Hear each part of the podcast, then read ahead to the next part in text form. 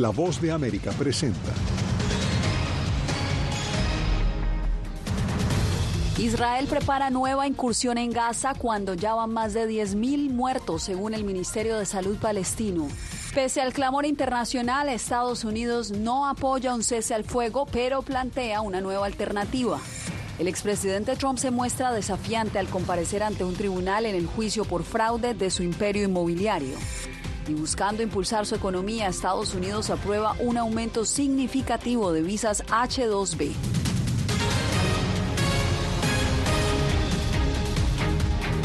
¿Qué tal? Bienvenidos al Mundo del Día. Soy Yasmín López. Más de 10.000 personas han muerto en Gaza tras el inicio de la ofensiva de Israel contra el grupo islamista Hamas.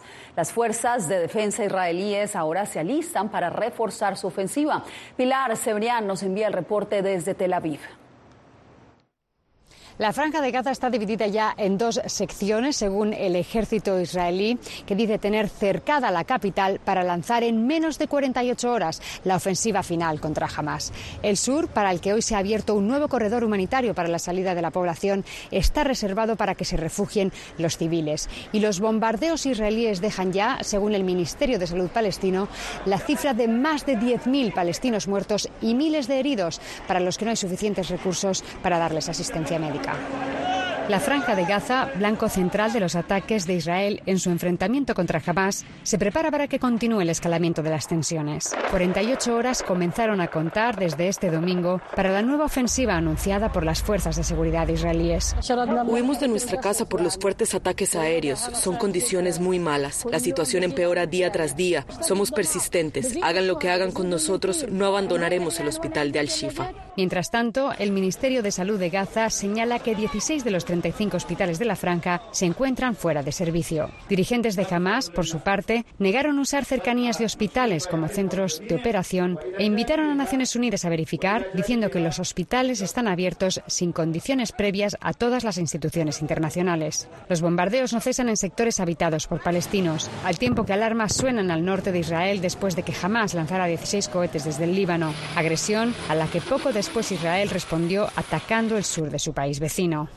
Otra frontera en la que hay fuerte movimientos al sur de Gaza, en Rafah, zona limítrofe con Egipto. Por dos días el paso estuvo cerrado después de que el viernes una ambulancia que transportaba heridos en Gaza fuera blanco de los ataques.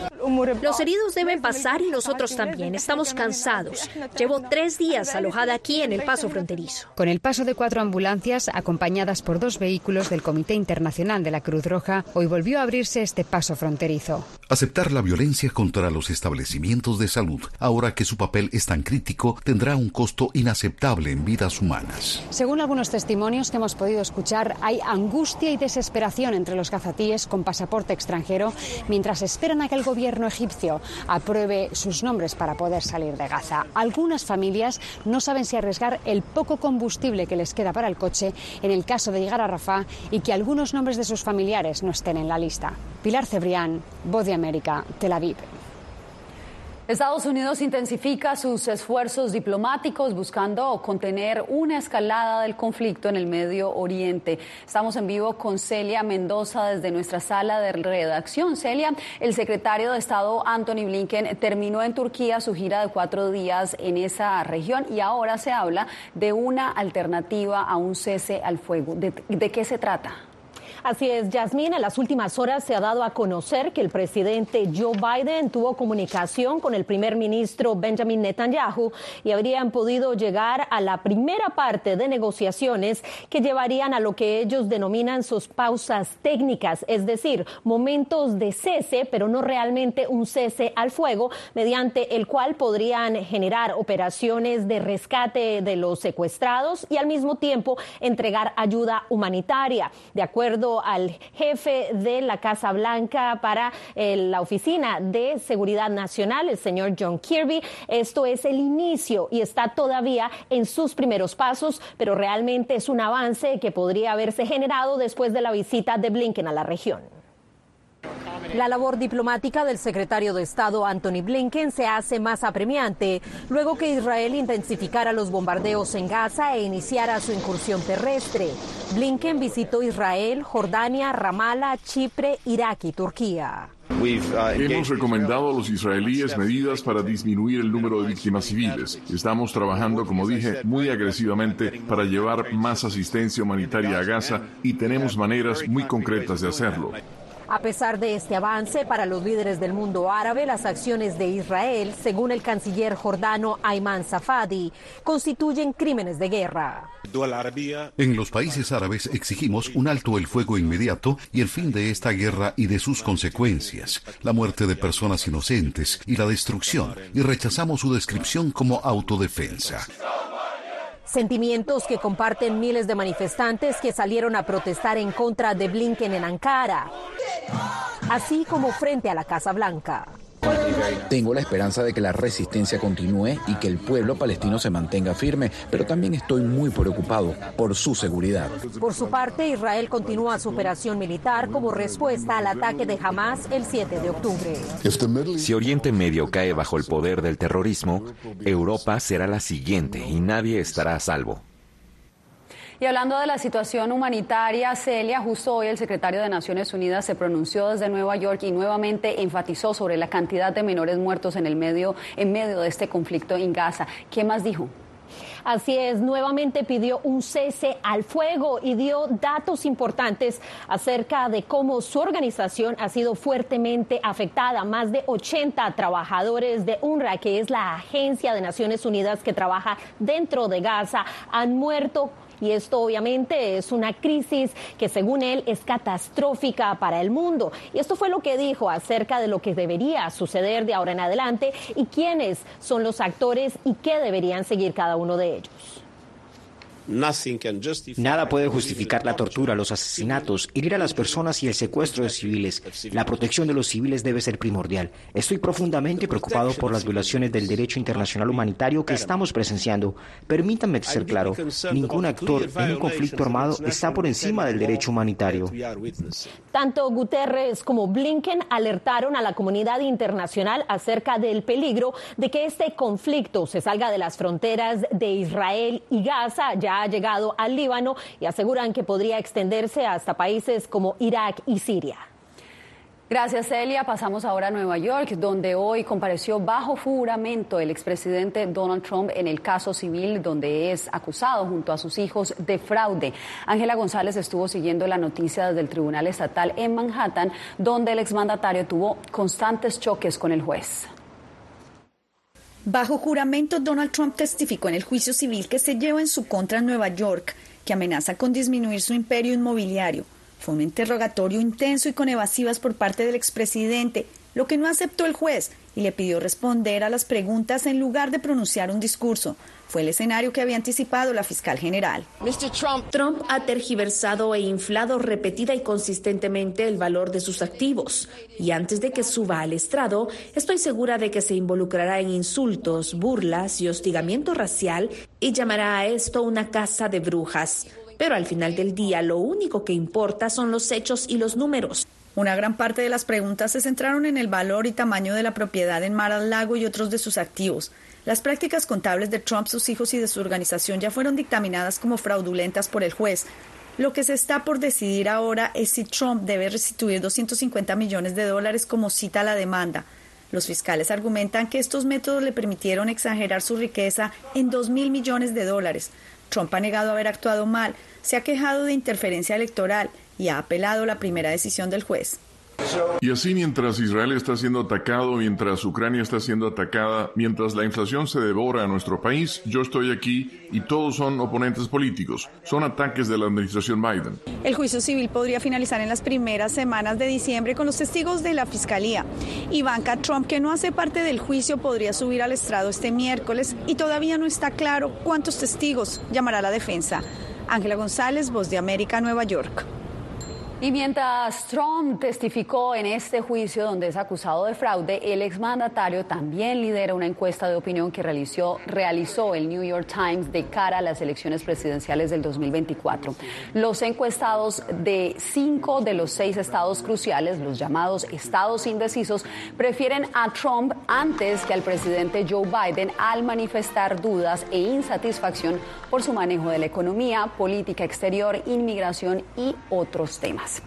Y es que este no es el único sondeo de opinión que muestra una baja en la popularidad del actual presidente Biden. Verónica Valderas Iglesias nos cuenta cómo el equipo de campaña para la reelección del mandatario asegura estar diseñando estrategias para acercarse a las comunidades latinas y también afroestadounidenses. Cuando Joe Biden ganó la presidencia en 2020, contaba con el apoyo de más del 70% de votantes no blancos, según el New York Times. Pero de acuerdo con un reciente análisis del mismo medio, en septiembre pasado esta cifra había descendido a un 53%. Madeleine Bushi, hija de inmigrantes peruanos, dice que votará para reelegir a Biden en 2024, pero no le sorprende que otros hispanos piensen en votar por un republicano el año entrante. Los latinos son un poco conservadores. En las noticias se oye mucho sobre el aborto y los derechos LGBT LGBTQ. Nuestra comunidad es un poco conservadora sobre esos asuntos, así que creo que los republicanos están haciendo un buen trabajo convenciéndolos. Analistas afirman que hay un cambio, aunque lo hacen con cautela. Pues Algunos trabajadores hispanos y afroamericanos conservadores se están insertando al Partido Republicano y eso refleja un reajuste ideológico que viene sucediendo desde hace décadas. No le hemos hecho seguimiento durante suficientes años como para saber si tal cambio continuará en el futuro. Históricamente, un 90% del voto negro ha sido para los demócratas, pero algunos votantes afroamericanos dijeron a La Voz de América que están indecisos sobre 2024. A Lonnie Pursley le preocupa la economía.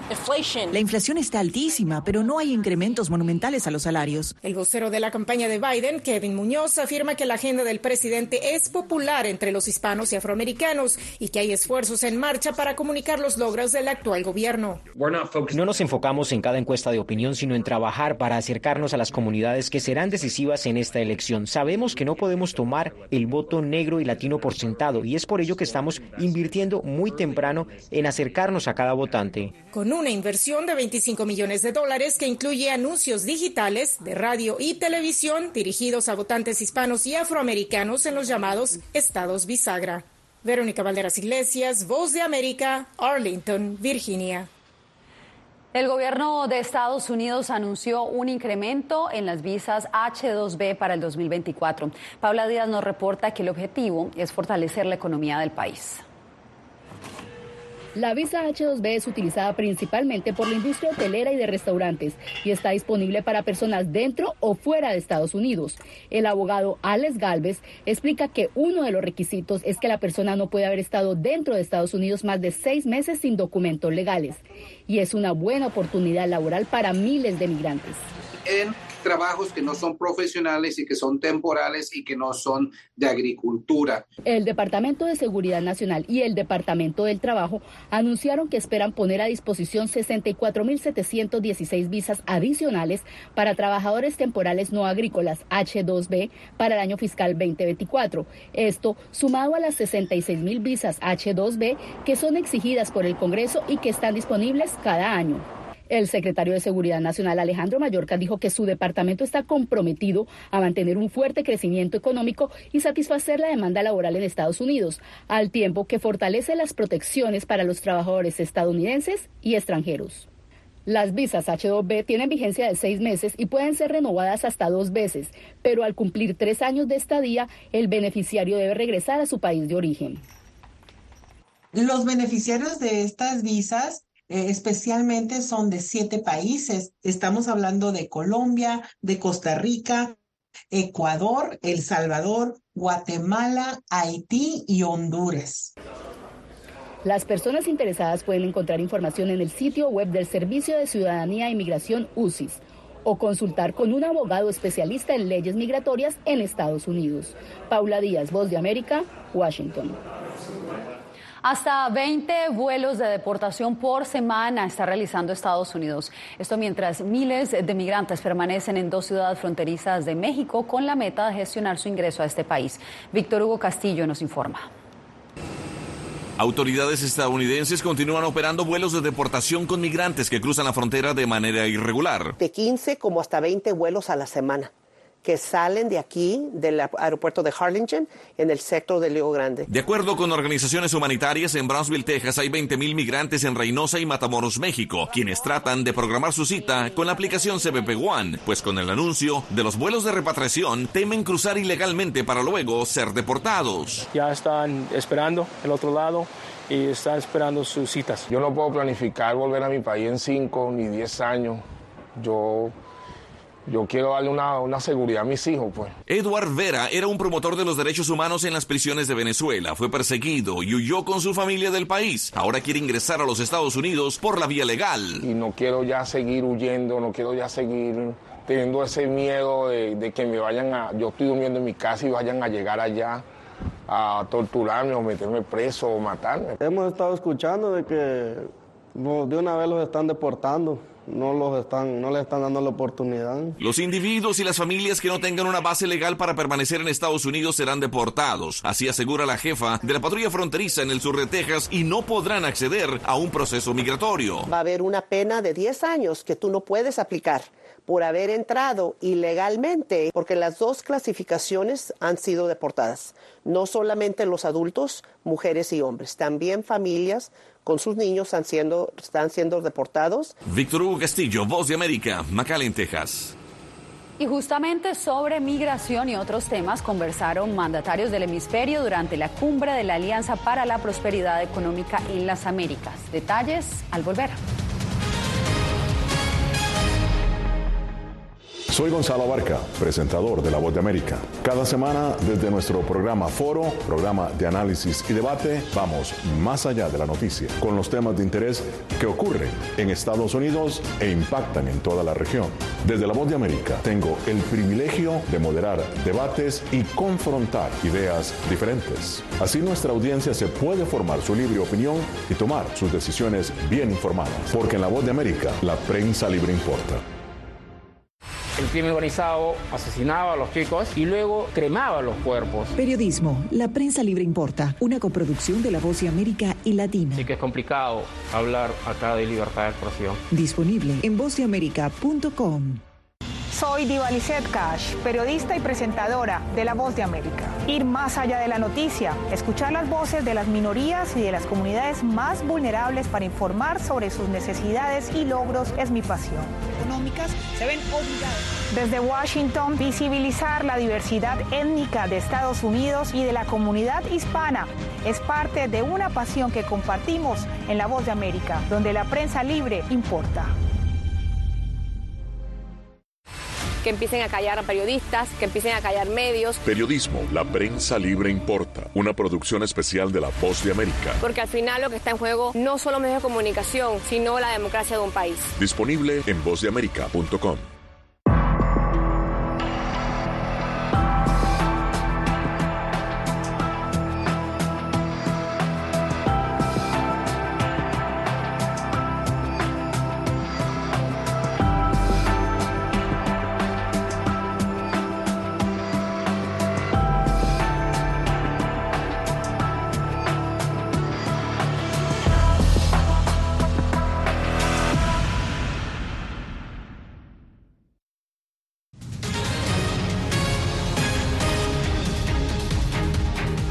Terminó la cumbre de la Alianza para la Prosperidad Económica de las Américas que lideró Estados Unidos.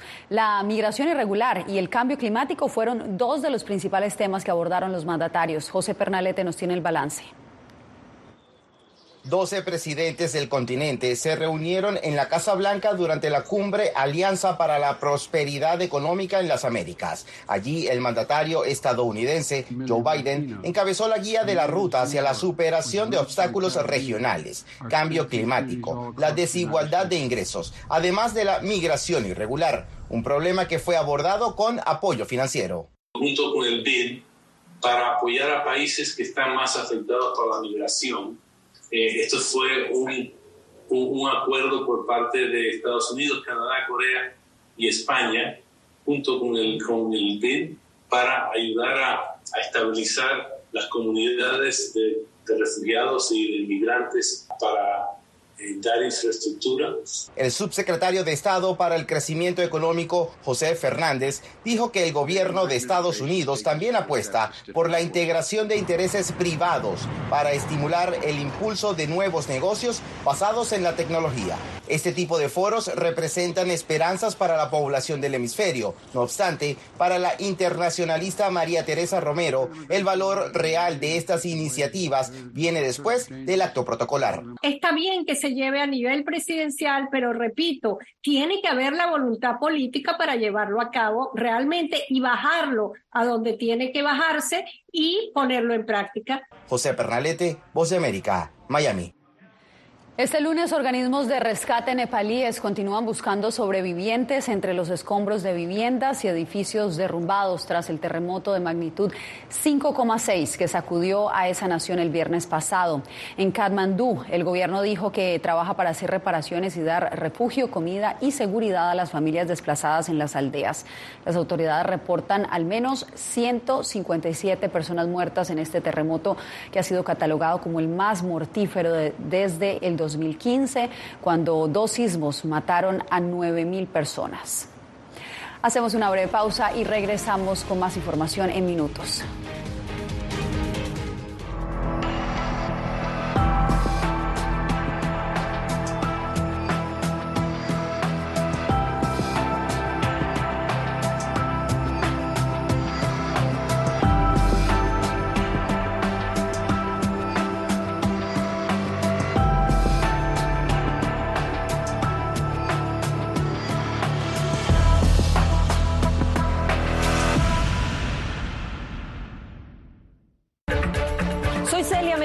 Corresponsal internacional de La Voz de América.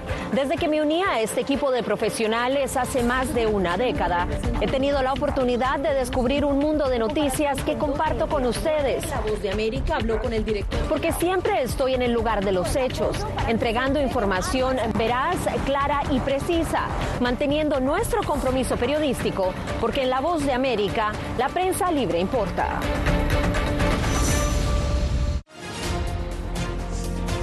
Actualidad. Que la inteligencia artificial va a estar presente en nuestro día a día. Intentan sacarse de encima a trabajadores. Análisis. El cambio climático está teniendo muchísimos impactos. Que afecta siempre a los más vulnerables. La región necesita ayuda.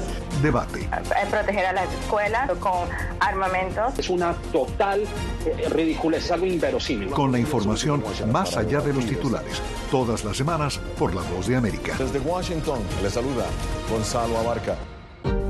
Hola, soy Oscar Ortiz Barahona, corresponsal La Voz de América. Ser La Voz de América desde Honduras me permite conectarme con todos ustedes, nuestras audiencias en todos los países del continente, ofreciendo información veraz sobre los temas que más te impactan. Honduras y los Estados Unidos han ejercido labores humanitarias. Más de 40 viviendas. Desde perspectivas humanas y con base en hechos, te informamos para que seas tú quien formes tu propia opinión, porque La Voz de América, la prensa libre, importa.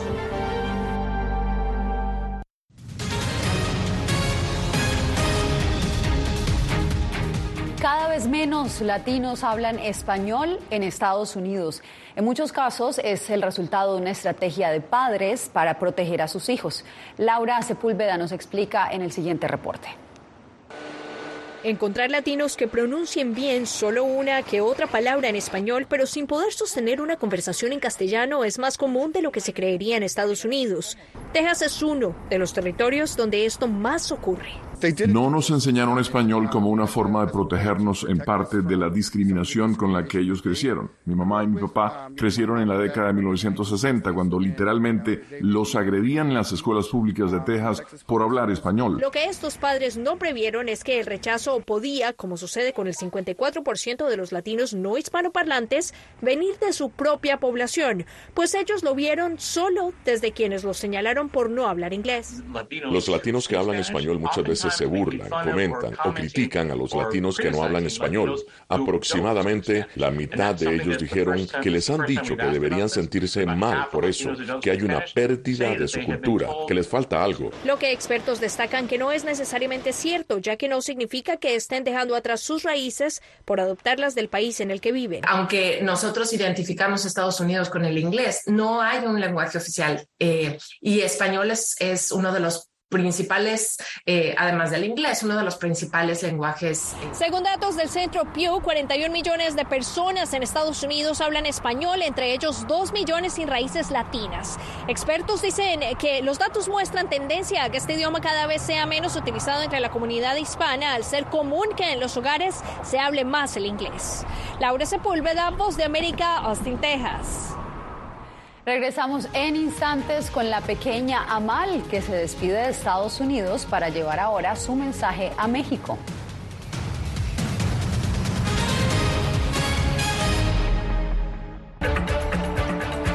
Soy Verónica Villafañe, corresponsal para La Voz de América en Los Ángeles.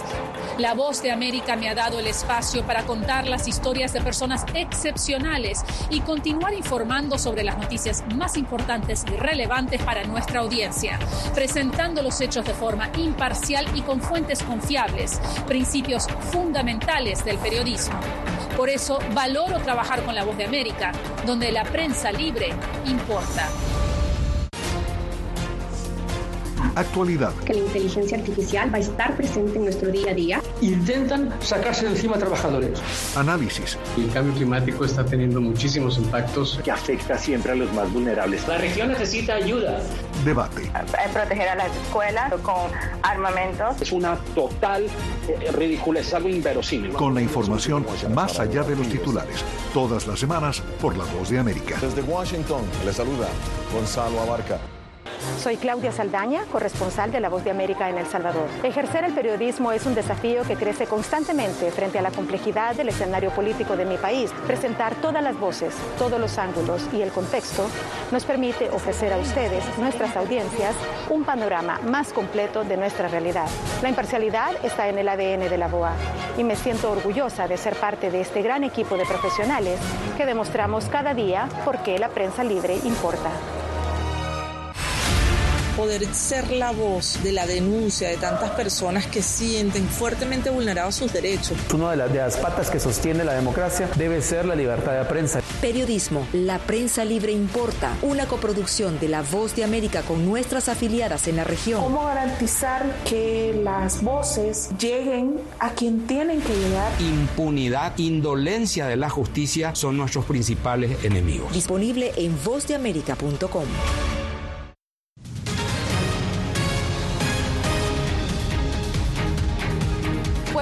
Dos activistas que rompieron en la Galería Nacional de Londres la cubierta de vidrio de una obra del pintor español Diego Velázquez. Los manifestantes se pronunciaban sobre la necesidad de detener nuevas concesiones de petróleo y gas.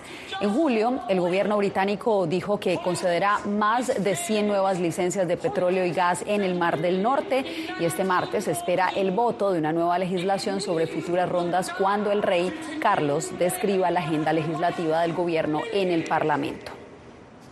La pequeña Amal, una marioneta de tres metros y medio de altura que representa una niña siria refugiada buscando a su madre, se despidió de Estados Unidos y llegó a su país vecino, México.